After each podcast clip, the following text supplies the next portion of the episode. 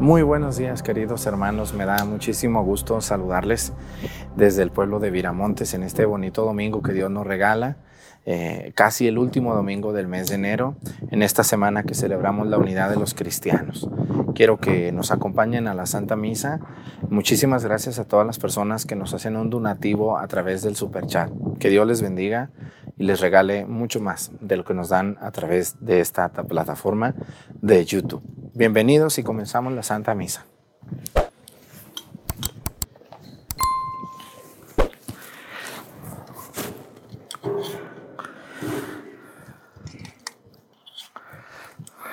Reverencia a la cruz. Avanzamos.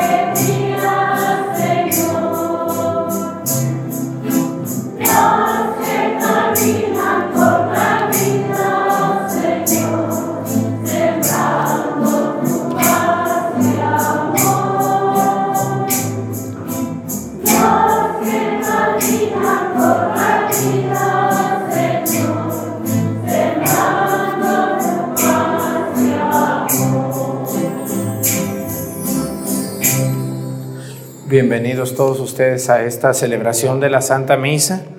Vamos a pedirle a Dios nuestro Señor. Hoy es el domingo de la Sagrada Biblia, de la Sagrada, eh, de, de ese libro sagrado que Dios nos regaló, que es la Biblia, el libro más leído y más importante del mundo. Le damos gracias a Dios por lo maravilloso que es leer el libro de las Sagradas Escrituras.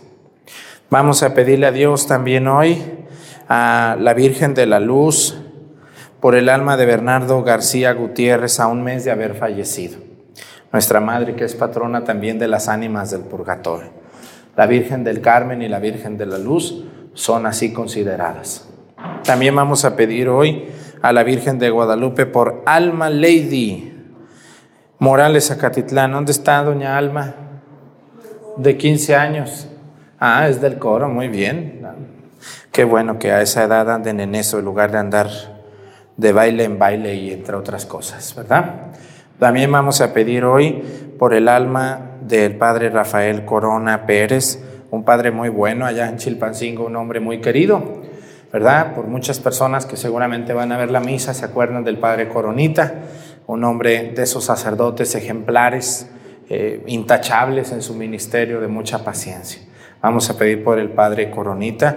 Ustedes aquí tuvieron un muy buen sacerdote. Yo me acuerdo del padre, ¿cómo se llamaba el que terminó el padre ahí en la parroquia de San Francisco en Chilapa? El padre Toño, un hombre de Dios, un hombre muy bueno. ¿O no es así? Un hombre muy sencillo. Y, bueno, pues hay, hay buenos sacerdotes, muchos, muchos. Lástima que solamente salen en los periódicos los que se equivocan o los que nos equivocamos. Yo les platico que los sacerdotes somos los, como los aviones. Miren, en el periódico nomás sale el avión que se cayó, pero el avión que anda volando, ¿no? ¿Verdad que se no sale en la tele, en las noticias? Pero si se cae un avión, uh, todo el mundo ahí, pues así es lo mismo. Los sacerdotes, muchos le estamos echando ganas, ahí vamos, no somos perfectos también, nos equivocamos, nos cansamos. Pero si un avión se cae, si un sacerdote cae, uh, lo hacen pedazos la gente. Ese padre, esto. También hay muy buenos sacerdotes, que yo creo que ustedes también, otros que no he mencionado y que ustedes conocen. Seguramente que sí. Bueno, vamos a pedir también por Antonio Acatitlán Sastre, que murió el jueves, ¿verdad? Murió el jueves. Bueno, vamos a pedir por él. Y vamos a pedir también eh, a Dios nuestro Señor por todas las personas que ven la misa. Sobre todo les pido a todos ustedes que nos unamos a pedirle a Dios para que termine ya este Omicron, que ojalá sea la última cepa del coronavirus y que podamos muy pronto, muy pronto, volver a una vida normal, donde podamos saludarnos, donde podamos convivir sin miedo, donde podamos entrar a tantos lugares sin cubrebocas y sin mayor restricción. Que Dios ayude a los que están en los hospitales, a los enfermeros, a las enfermeras, a los médicos, a las personas que hacen los estudios, los químicos, las químicas, a las personas que están al pendiente de la salud de nosotros. En el nombre del Padre y del Hijo y del Espíritu Santo, la gracia de nuestro Señor Jesucristo, el amor del Padre y la comunión del Espíritu Santo esté con todos ustedes. Pidámosle perdón a Dios por todas nuestras faltas. Yo confieso ante Dios Todopoderoso y ante ustedes, hermanos, que he pecado mucho de pensamiento, palabra, obra y omisión. Por mi culpa, por mi culpa, por mi grande culpa. Por eso ruego a Santa María, siempre Virgen, a los ángeles, a los santos y a ustedes, hermanos, que intercedan por mí ante Dios nuestro Señor. Dios Todopoderoso tenga misericordia de nosotros, perdone nuestros pecados y nos lleve a la vida eterna.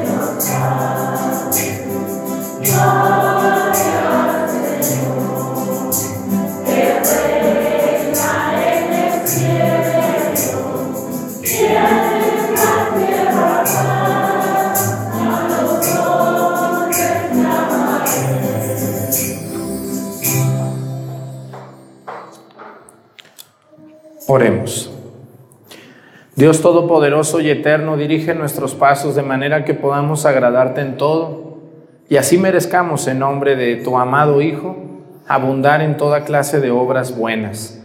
Por nuestro Señor Jesucristo, tu Hijo, que siendo Dios vive y reina en la unidad del Espíritu Santo y es Dios por los siglos de los siglos. Siéntense, vamos a escuchar la palabra de Dios.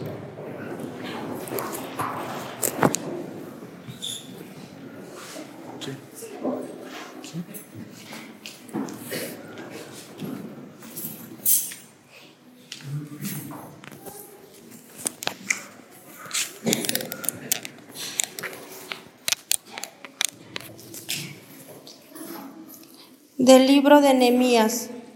En aquellos días, Esdras el sacerdote trajo el libro de la ley ante la asamblea, formada por los hombres, las mujeres y todos los que tenían uso de razón. Era el día primero del mes séptimo y Esdras leyó desde el amanecer hasta el mediodía en la plaza que está frente a la puerta del agua en presencia de los hombres, las mujeres y todos los que tenían uso de razón. Todo el pueblo estaba atento a la lectura del libro de la ley. Esdras estaba de pie sobre un estrado de madera, levantado para esta ocasión. Esdras abrió el libro a la vista del pueblo, pues estaba en un sitio más alto que todos y cuando lo abrió, el pueblo entero se puso de pie. Esdras bendijo entonces al Señor, el gran Dios, y todo el pueblo, levantando las manos, respondió, Amén. E inclinándose, se postraron rostro en tierra. Los levitas leían el libro de la ley de Dios con claridad y explicaban el sentido de suerte que el pueblo comprendía la lectura.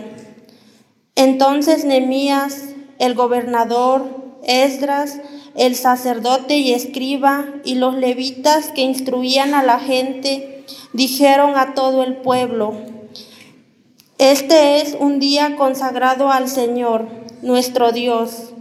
No estén ustedes tristes ni lloren, porque todos lloraban al escuchar las palabras de la ley. Vayan a comer espléndidamente, tomen bebidas dulces y manden algo a los que nada tienen, pues hoy es un día consagrado al Señor, nuestro Dios.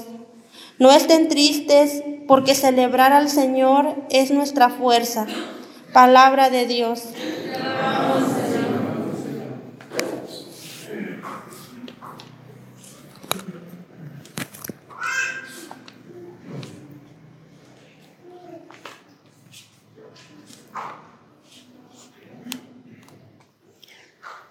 Tú tienes, Señor,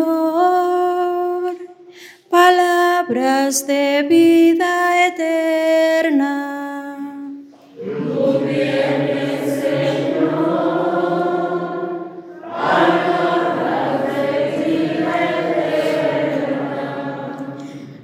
La ley del Señor es perfecta del todo y reconforta el alma. Inmutables son las palabras del Señor y hacen sabio al sencillo. Tú tienes, Señor, palabras de vida eterna. En los mandamientos del Señor hay rectitud y alegría para el corazón. Son luz los preceptos del Señor para alumbrar el camino. Tú tienes, Señor, palabras de vida eterna. La voluntad de Dios es santa y para siempre estable. Los mandamientos del Señor son verdaderos y enteramente justos. Tú tienes, Señor, palabras de vida eterna. Que te sean gratas las palabras de mi boca y los anhelos de mi corazón. Haz, Señor, que siempre te busque, pues eres mi refugio y salvación. Tú tienes, Señor, palabras de vida eterna.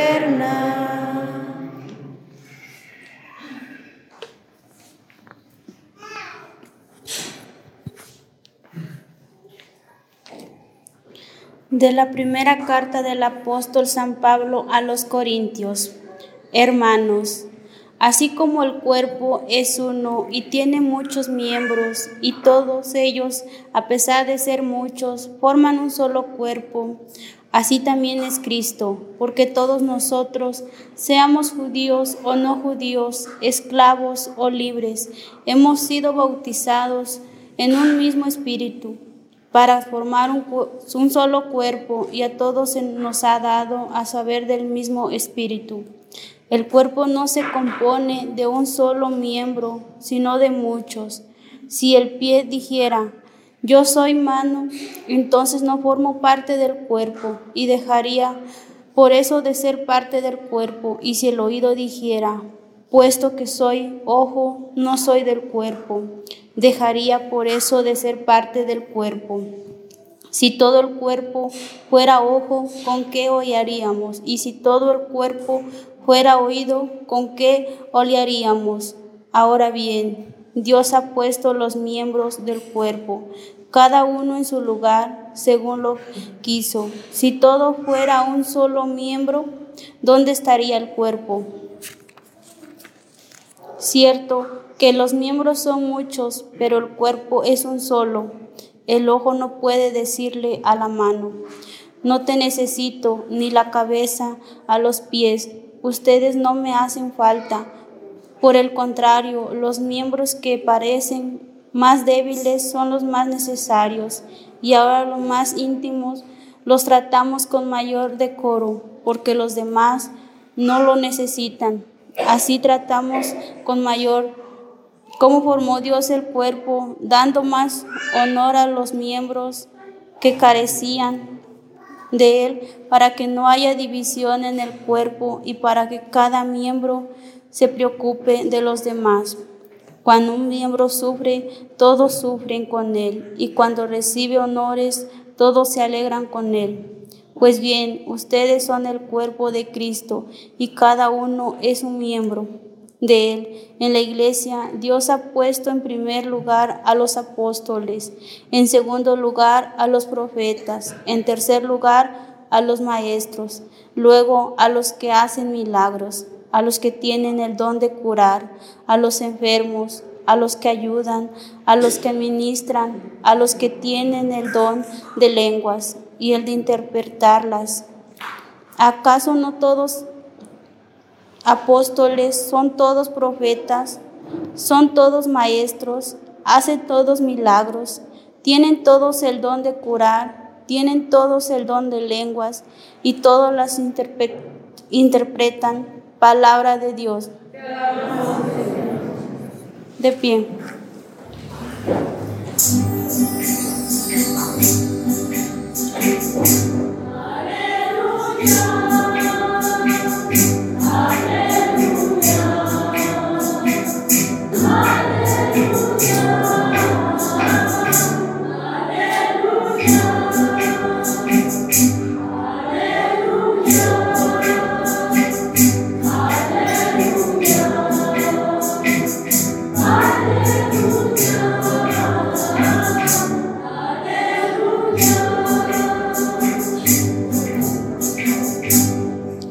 El Señor me ha enviado para llevar a los pobres la buena nueva y anunciar la liberación a los cautivos.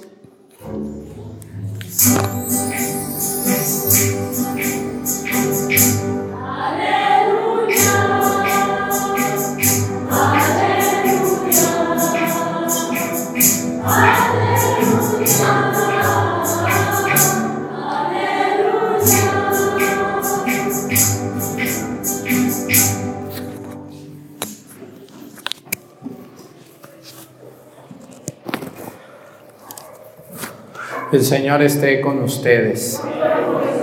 Lectura del Santo Evangelio según San Lucas.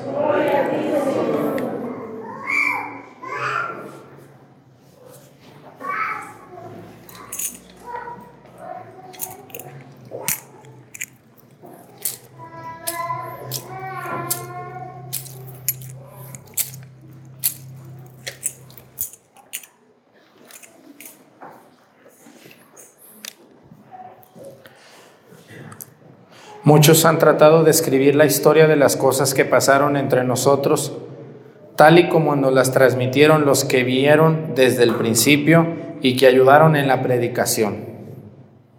Yo también, ilustre Teófilo, después de haberme informado minuciosamente de todo, desde sus principios pensé escribírtelo por orden para que veas la verdad de lo que se te ha enseñado. Después de que Jesús fue tentado por el demonio en el desierto, impulsados por el Espíritu volvió a Galilea. Iba enseñando en las sinagogas. Todos lo alababan y su fama se extendió por toda la región. Fue también a Nazaret donde se había criado. Entró en la sinagoga como era su costumbre hacerlo los sábados y se levantó para hacer la lectura. Se le dio el volumen del profeta Isaías. Lo desenrolló y encontró el pasaje en que estaba escrito. El Espíritu del Señor está sobre mí porque me ha ungido para llevar a los pobres la buena nueva, para anunciar la liberación a los cautivos y la curación a los ciegos, para dar libertad a los oprimidos y proclamar el año de gracia del Señor. Enrolló el volumen, lo devolvió al encargado y se sentó. Los ojos de todos los asistentes a la sinagoga estaban fijos en él. Entonces comenzó a hablar diciendo, hoy mismo se ha cumplido este pasaje de la escritura que acaban de oír. Palabra del Señor. Siéntense, por favor. Hoy quiero hablarles un poco sobre el origen de la Sagrada Escritura. Las personas que están viendo esta misa y ven las lecciones bíblicas, bueno, pues allí, ahí está todo lo que les debería de decir hoy. Ojalá que con esto que les voy a decir ustedes se animen a verlas. Miren, nosotros vamos a una librería ahorita, una librería católica, y pedimos, señora, ¿me puede vender una Biblia? Y les dicen, ¿de cuál Biblia quiere, señora? Tengo latinoamericana, tengo de América, tengo del peregrino tengo Biblia Valera, tengo, ¿de cuál quiere? Y como la señora no sabe ni qué, pues dice, pues hay, pues de la que más lleven, ¿verdad que sí dicen eso las señoras? Dicen, ¿cuál es la que vende más? Pues, es, pues esa, démela. ¿Cuánto cuesta una Biblia como esta? Más o menos. Unos 250, 300. Esta es de letra grande, por eso cuesta poquito más, ¿no? Es la más común de todas, la latinoamericana. Es la que casi todos ustedes tienen en su casa, llena de tierra, por cierto, porque ni siquiera la abren. Ay, Padre Arturo. Sí, cierto, sí, cierto. Es verdad. A ver si les cala y les da vergüenza de tener la Biblia ahí guardada llena de Biblia, llena de, llena de polvo. Lo que les quiero decir hoy es el origen de la Sagrada Escritura. Hoy celebramos el Domingo Mundial de la Biblia. Y debemos de saber que esta Biblia que cuesta 250 pesos, 300 pesos, que equivale a 15 dólares americanos, pues es un precio muy barato. Ahorita un libro de este grosor no lo encuentran por ese precio. Pero si nosotros nos ponemos a ver todo lo que hubo antes para que la Biblia llegara a tu casa como la tienes ahorita así, tuvieron que pasar más de tres siglos, o sea, más de tres mil años para que la Biblia llegara a tu casa como la tienes tú ahorita, dividida por libros, por versículos, por capítulos, por nombre de cada libro. Así no fue al principio.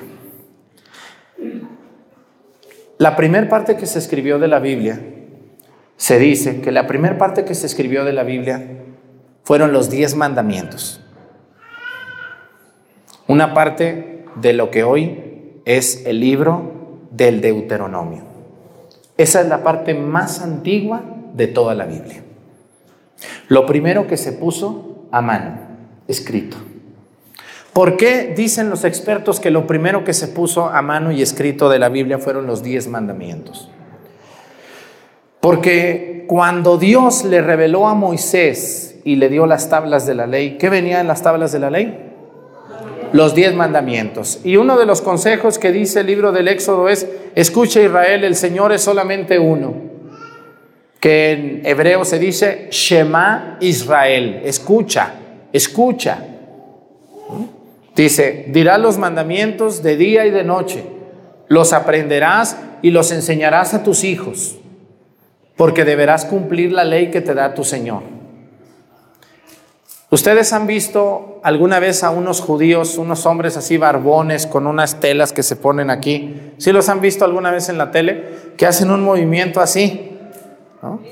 Los judíos rezan tres o cuatro veces al día y siempre volteando al templo de Jerusalén. Donde ellos están, sacan su celular y buscan en su brújula que un, la coordenada que los voltea al oriente. Y si el oriente es para allá, ellos se voltean y empiezan a hacer su oración así al oriente. Los que son más, más exigentes, si ustedes un día se ponen listos, van a ver que se ponen aquí como un triángulo, como una cajita. Se la amarran aquí para rezar. ¿Qué tiene esa cajita? Tiene enrollados los diez mandamientos. Lo primero que se escribió fueron los diez mandamientos a mano, en papel muy simple, que se fabricaba en Egipto, los papiros, escribían los mandamientos y te daban un rollito a ti, a mí. Lo primero que hubo escrito de toda la Biblia fueron los mandamientos. Pasó el tiempo y el tiempo y el tiempo y más y más y más. Todo lo que pasó con Abraham, con Adán y Eva, con Noé, con Josué, con Moisés, todo la gente lo sabía. No necesitaban escribirlos. La primer Biblia que hubo fue una Biblia oral. No había nada escrito. El padre, el padre le enseñaba a sus hijos las verdades de Dios. La madre le enseñaba a sus hijos las verdades de Dios. ¿Sabían ustedes que los niños en los tiempos de Jesús estaban obligados a aprenderse los 150 salmos. Todos los niños, varones y mujeres, se tenían que aprender los salmos de memoria. Y se los aprendían. Hoy yo les pido los 10 mandamientos para el catecismo a los chiquillos y las mamás y el papá se ponen mal que, ay, el padre qué exigente es. Porque es así el padre. Por eso uno se aleja de la iglesia. Váyase, señora, ni la vamos a extrañar. De verdad se lo digo. ni nos vamos a acordar que no viene. ¿O sí se acuerdan ustedes? No. El que no quiera venir, nomás que al rato no reniegue. Antiguamente, si ustedes se dan cuenta, los más viejos, los más viejos que están aquí en misa, se han de acordar que hace 50 años no se pedían pláticas para bautismo, ni para confirmación, ni para casarse. ¿Se acuerdan? Que nomás llevaban al niño a bautizar y ya se los bautizaba el padre sin tanto problema. ¿Y ahora por qué se pide? Porque antiguamente la gente le enseñaba a sus hijos las cosas de Dios. Muchos de ustedes aprendieron a rezar las cosas de Dios de su padre o de su madre, ¿o no? Hoy, hoy en día, el padre y la madre no le enseñan al niño de Dios nada, nada, nada, nada. Solo le enseñan a jugar fútbol, le enseñan a bailar, le enseñan a tomar, le enseñan mil vulgaridades. Para eso sí somos muy buenos. Por eso hoy la gente pide, por eso la iglesia hoy pide pláticas, porque estamos haciendo lo que los padres deberían de hacer con sus hijos y que no lo hacen. Y que son ustedes los que me están viendo aquí en YouTube. ¿De qué has hablado tú con tus hijos de Dios? De nada. Nunca has leído con tus hijos una página de la Biblia. Nunca, nunca. Qué pena me das como padre o madre. Tienes la Biblia ahí guardada llena de tierra y nunca has tenido el tiempo de agarrarla y leer un salmo con tu hijo o leerle un pedazo del Evangelio a tu hijo, a tu propio hijo. Menos vas a hacer eso con alguien que no sea tu hijo. Fíjense nomás qué lejos estamos de lo que la Biblia nos pide. ¿eh? Bueno, lo primero que se escribió fueron los mandamientos y la primera Biblia que hubo fue oral. Todo se transmitía de padre a hijo. Por eso muchas partes de la Biblia son muy repetitivas, donde decía el Dios de Abraham, el Dios de Isaac, el Dios de Jacob. ¿Se acuerdan de esas partes de la Biblia muy repetitivas? Porque están diciendo el Dios de Abraham, el Dios de Isaac, el Dios de Jacob, nuestros padres. ¿No? Entonces llegó el momento que Israel, con el rey Saúl y con el rey David más, se establece en la tierra prometida. Y entonces es un pueblo que deja de ser nómada, ya no fueron a Egipto, ya no andan de allá para acá corriendo y dicen, a ver, a ver, a ver, ahora que estamos quietos, vamos a poner por escrito lo que nuestros padres nos enseñaron. Porque si no lo ponemos por escrito, se nos va a perder. ¿Y cuál fue, ustedes creen que el primer libro que se escribió de todo el Antiguo Testamento? ¿Cuál creen ustedes que fue el primero que se escribió?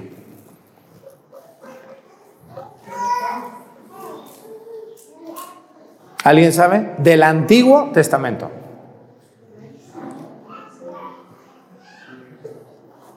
¿No? El primer libro que se escribió, no completo, pero sí buena parte de él, fue una parte del Éxodo y una parte del Deuteronomio. Sobre todo cuando se narra que el pueblo salió de Egipto. Todo lo que pasó el pueblo por, el, por el desierto.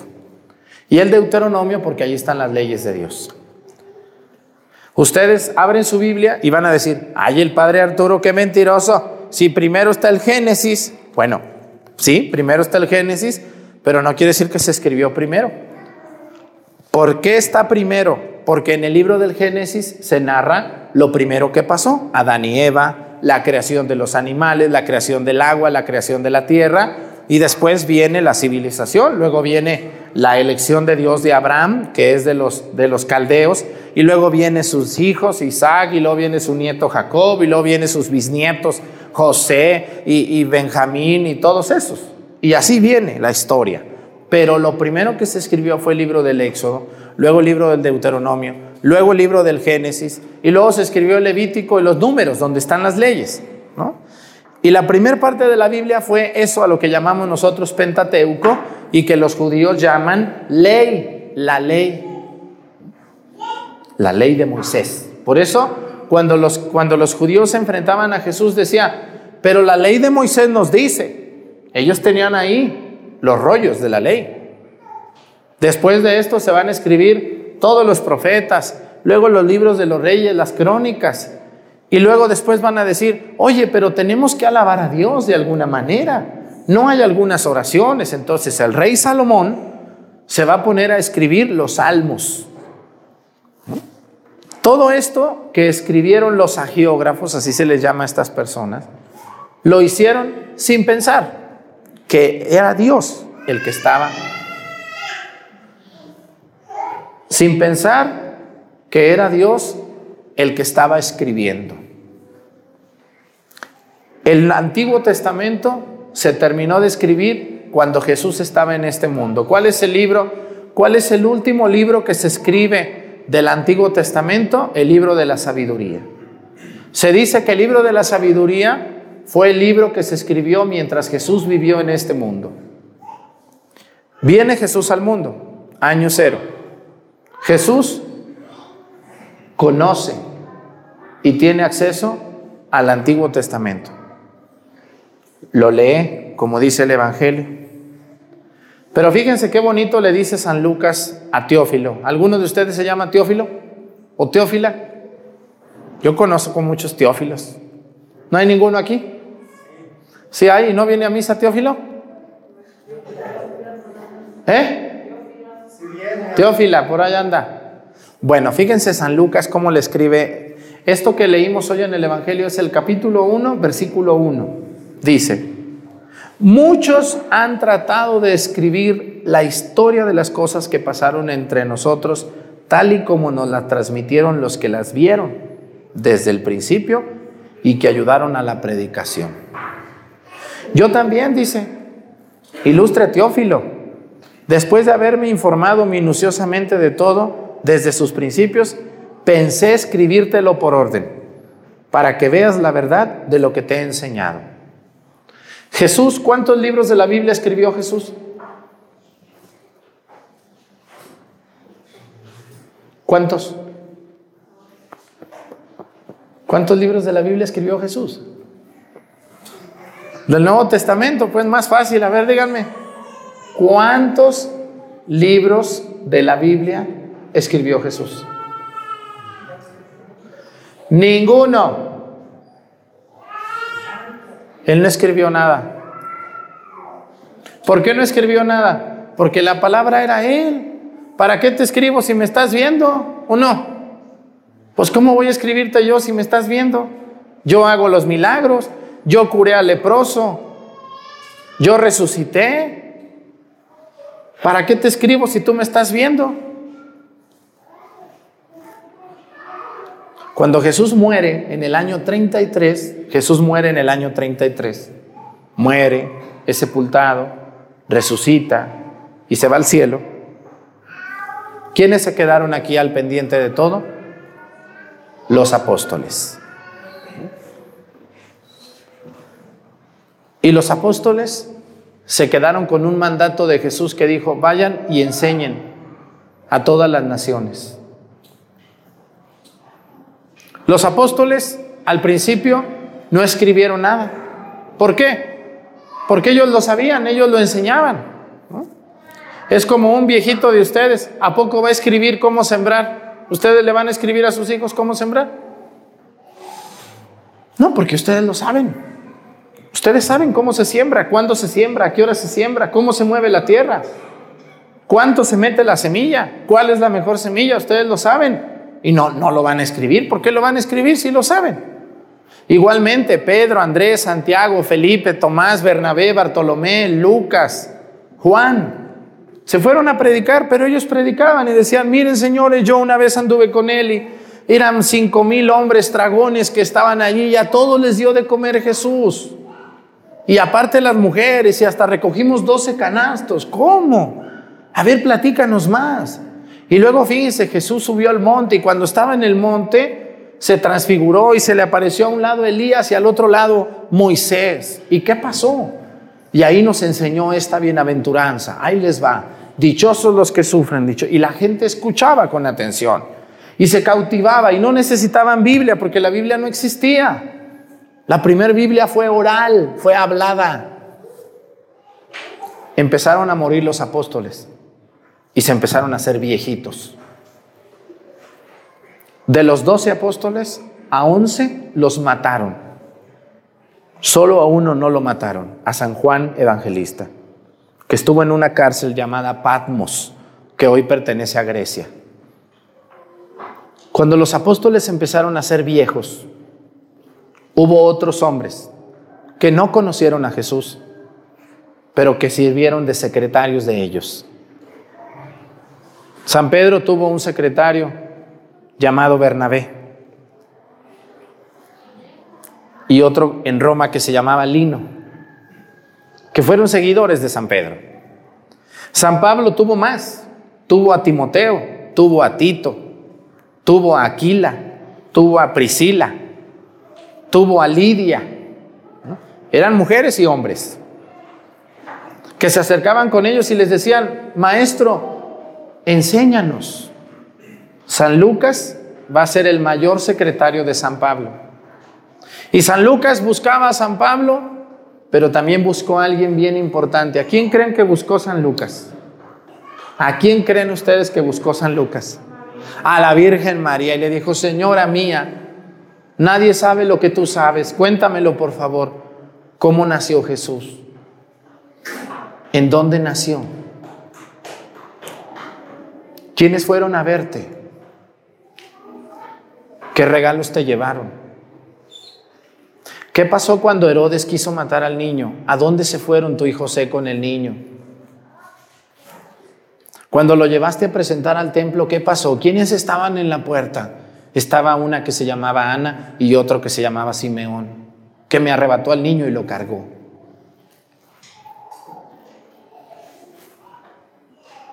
Señora mía, ¿quién estuvo a los pies de la cruz? Cuando Jesús estaba muriendo, ¿quiénes estaban contigo? Estaba mi hermana, estaba Susana, estaba María la de Cleofás y estaba Juan. ¿Y qué pasó cuando murió el Señor?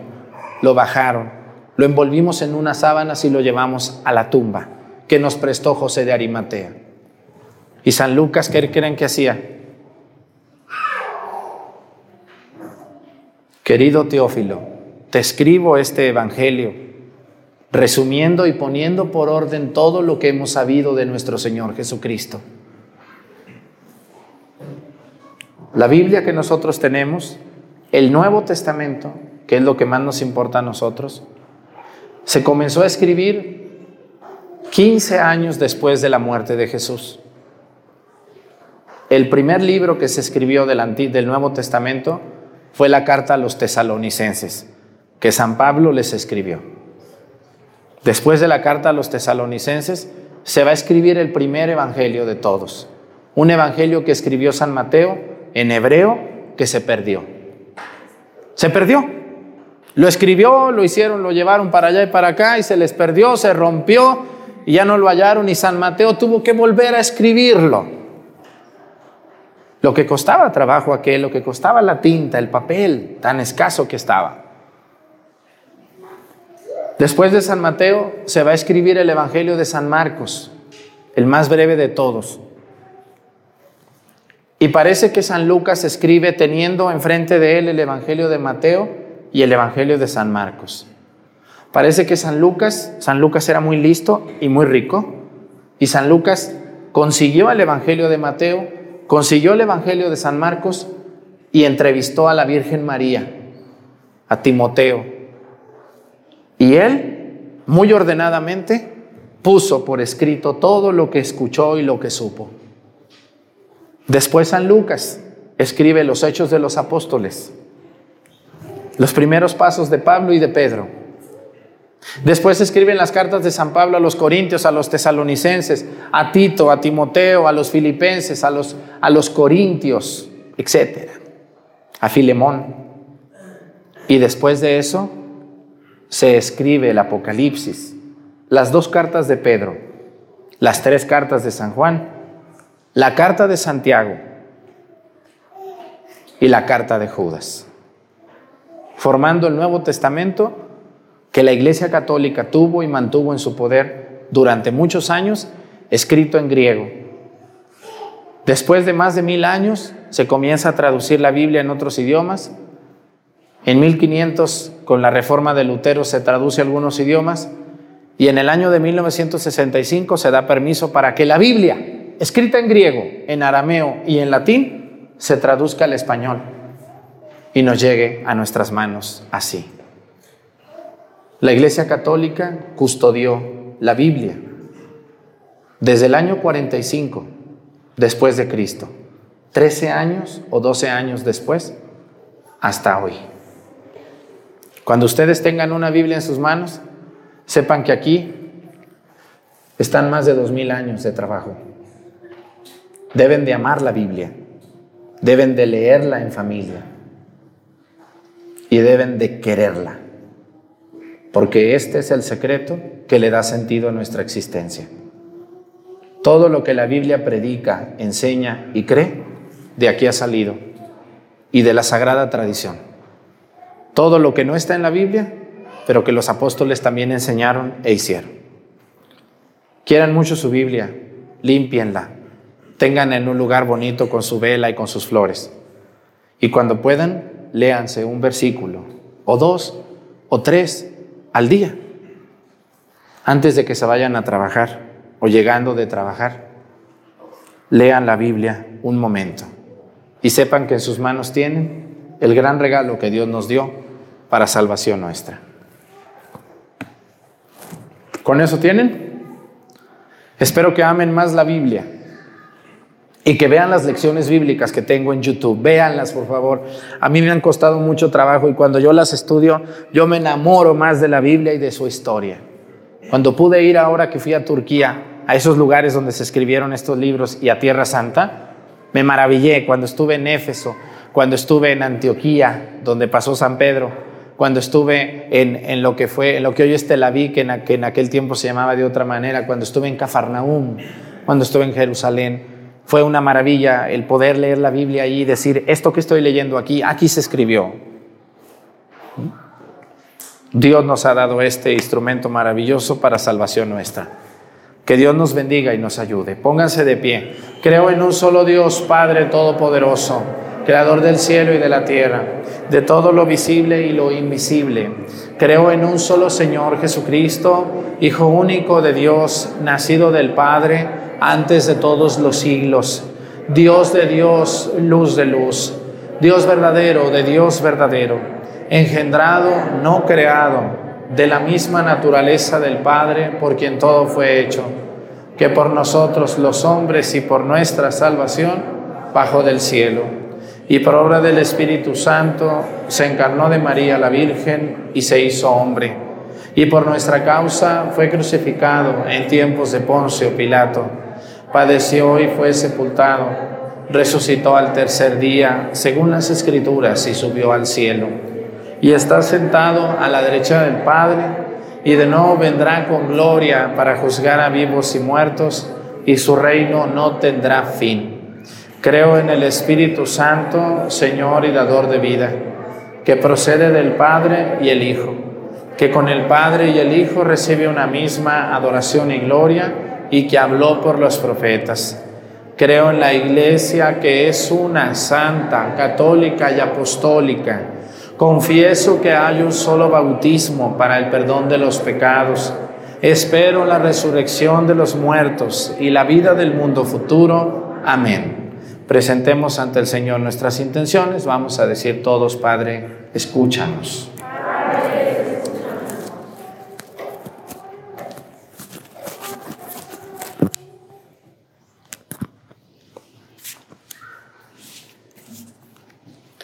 Oremos por la Santa Iglesia de Dios, para que todos nos esforcemos cada día en configurarnos al Maestro Divino y así podamos ser promotores del bien y constructores del reino de Dios. Roguemos al Señor.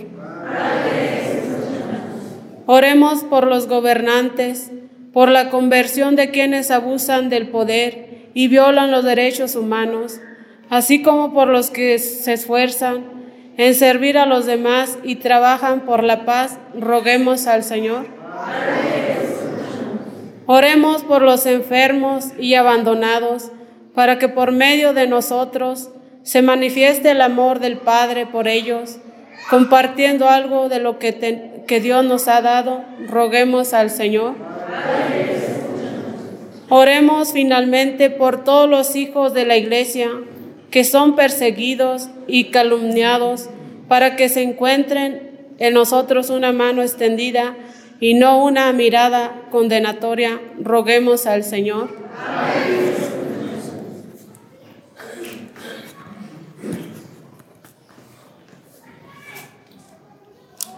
Quiero pedir por todos los misioneros que enseñan la palabra de Dios. A muchos de ustedes los han enseñado algún misionero la palabra de Dios, muchachos muy esforzados, señoras, muchachas, que enseñan con la Biblia en diferentes lugares del mundo. Que Dios los bendiga a todos ellos, que nunca se cansen de enseñar y nosotros no nos cansemos de amar la escritura. Por Jesucristo nuestro Señor. Siéntense, por favor.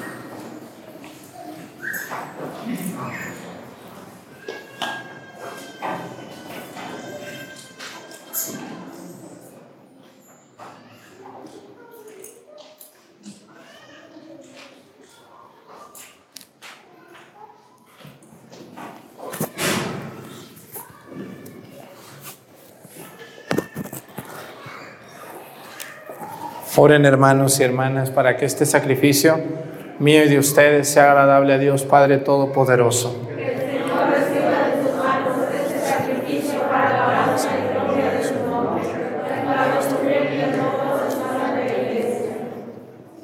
Recibe, Señor, benignamente nuestros dones y santifícalos a fin de que nos sirvan para nuestra salvación.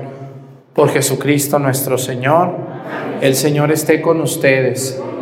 Levantemos el corazón.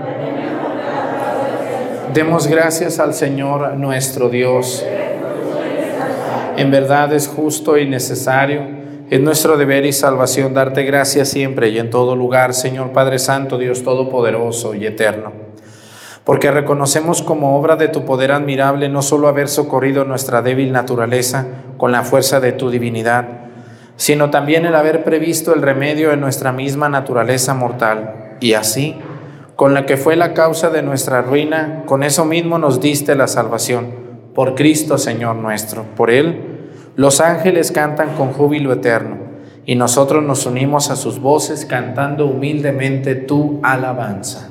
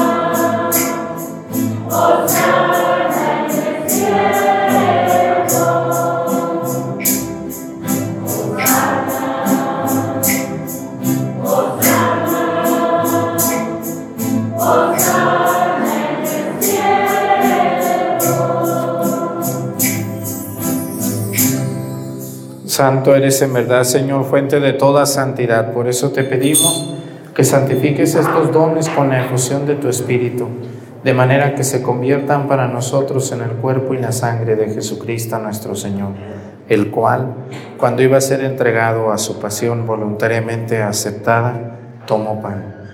Dándote gracias, lo partió y lo dio a sus discípulos, diciendo, Tomen y coman todos de él, porque esto es mi cuerpo, que será entregado por ustedes.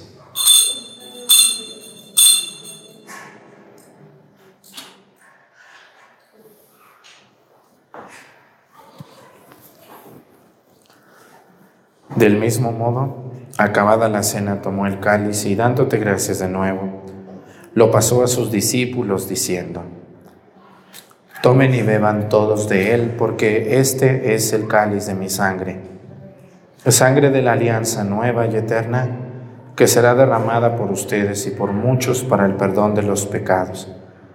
Hagan esto en conmemoración mía.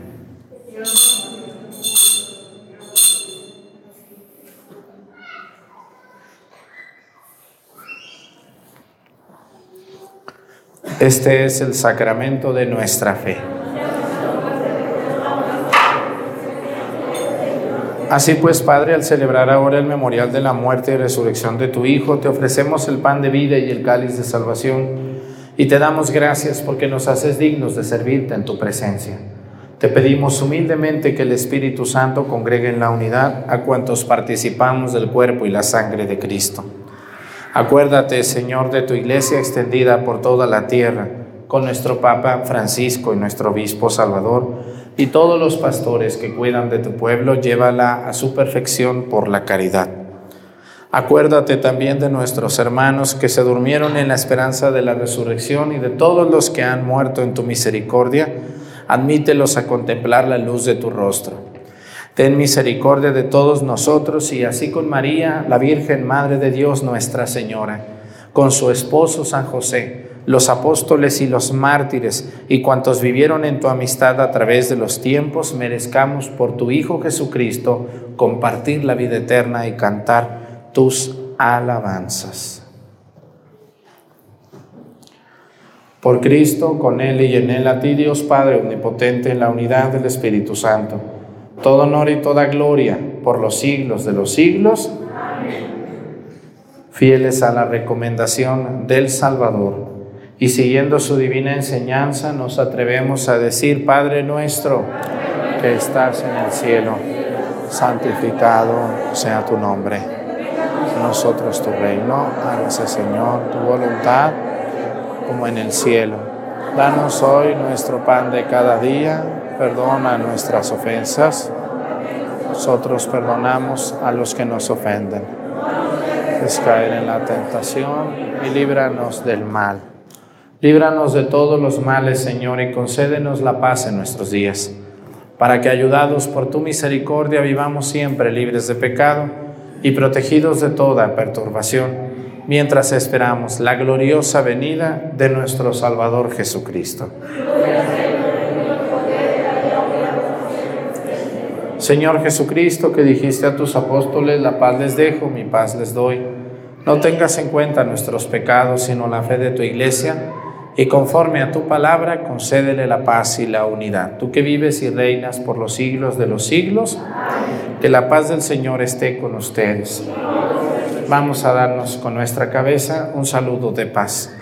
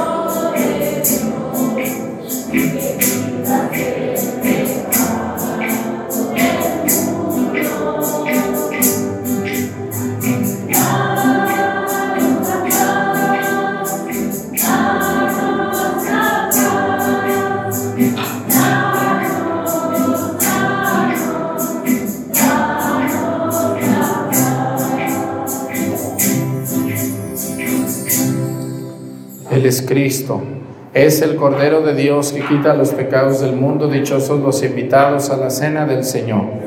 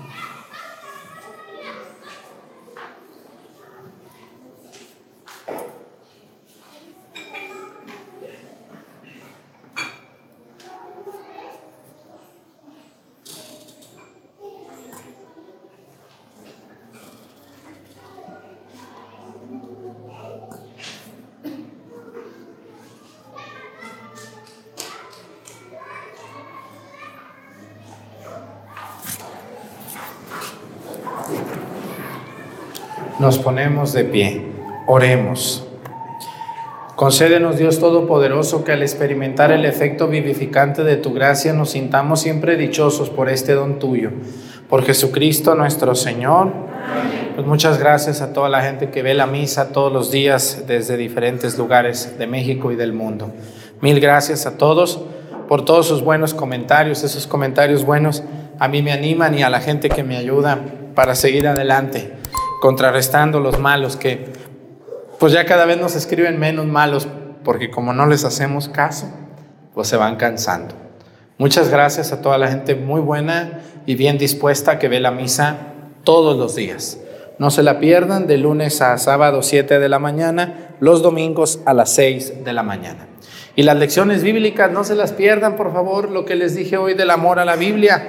Nadie ama lo que no conoce y si no conocemos la Sagrada Escritura, no la podemos amar. ¿Ustedes cómo van a amar a su viejo o a su mujer? Pues porque lo conocen o no.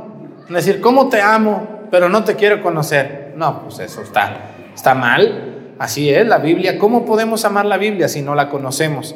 ¿Y cómo la vamos a conocer? Pues alguien nos va a enseñar. Yo ahí están mis lecciones bíblicas. Es mi manera de ayudarles yo a ustedes a que la conozcan y la amen. Cuando puedan, ahí están en YouTube y en Facebook se están subiendo. Bueno, pues muchas gracias. Que el Señor esté con ustedes. Y la bendición de Dios Padre, Hijo y Espíritu Santo descienda sobre ustedes y permanezca para siempre. Muchas gracias. Los del coro ya se están, le están echando más ganas, ¿verdad que sí? Cada vez se oyen mejor. Cuando llegué, no, parecían unas viejitas ahí cansadas.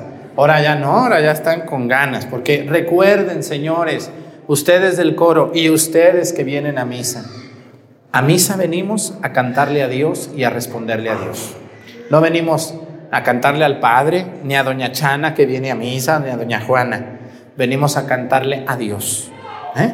A Él le cantamos, a Él alabamos, a Él respondemos. Y si nos critican, que nos critiquen, no importa. Por Él estamos aquí. Que tengan bonito día. Muchísimas gracias.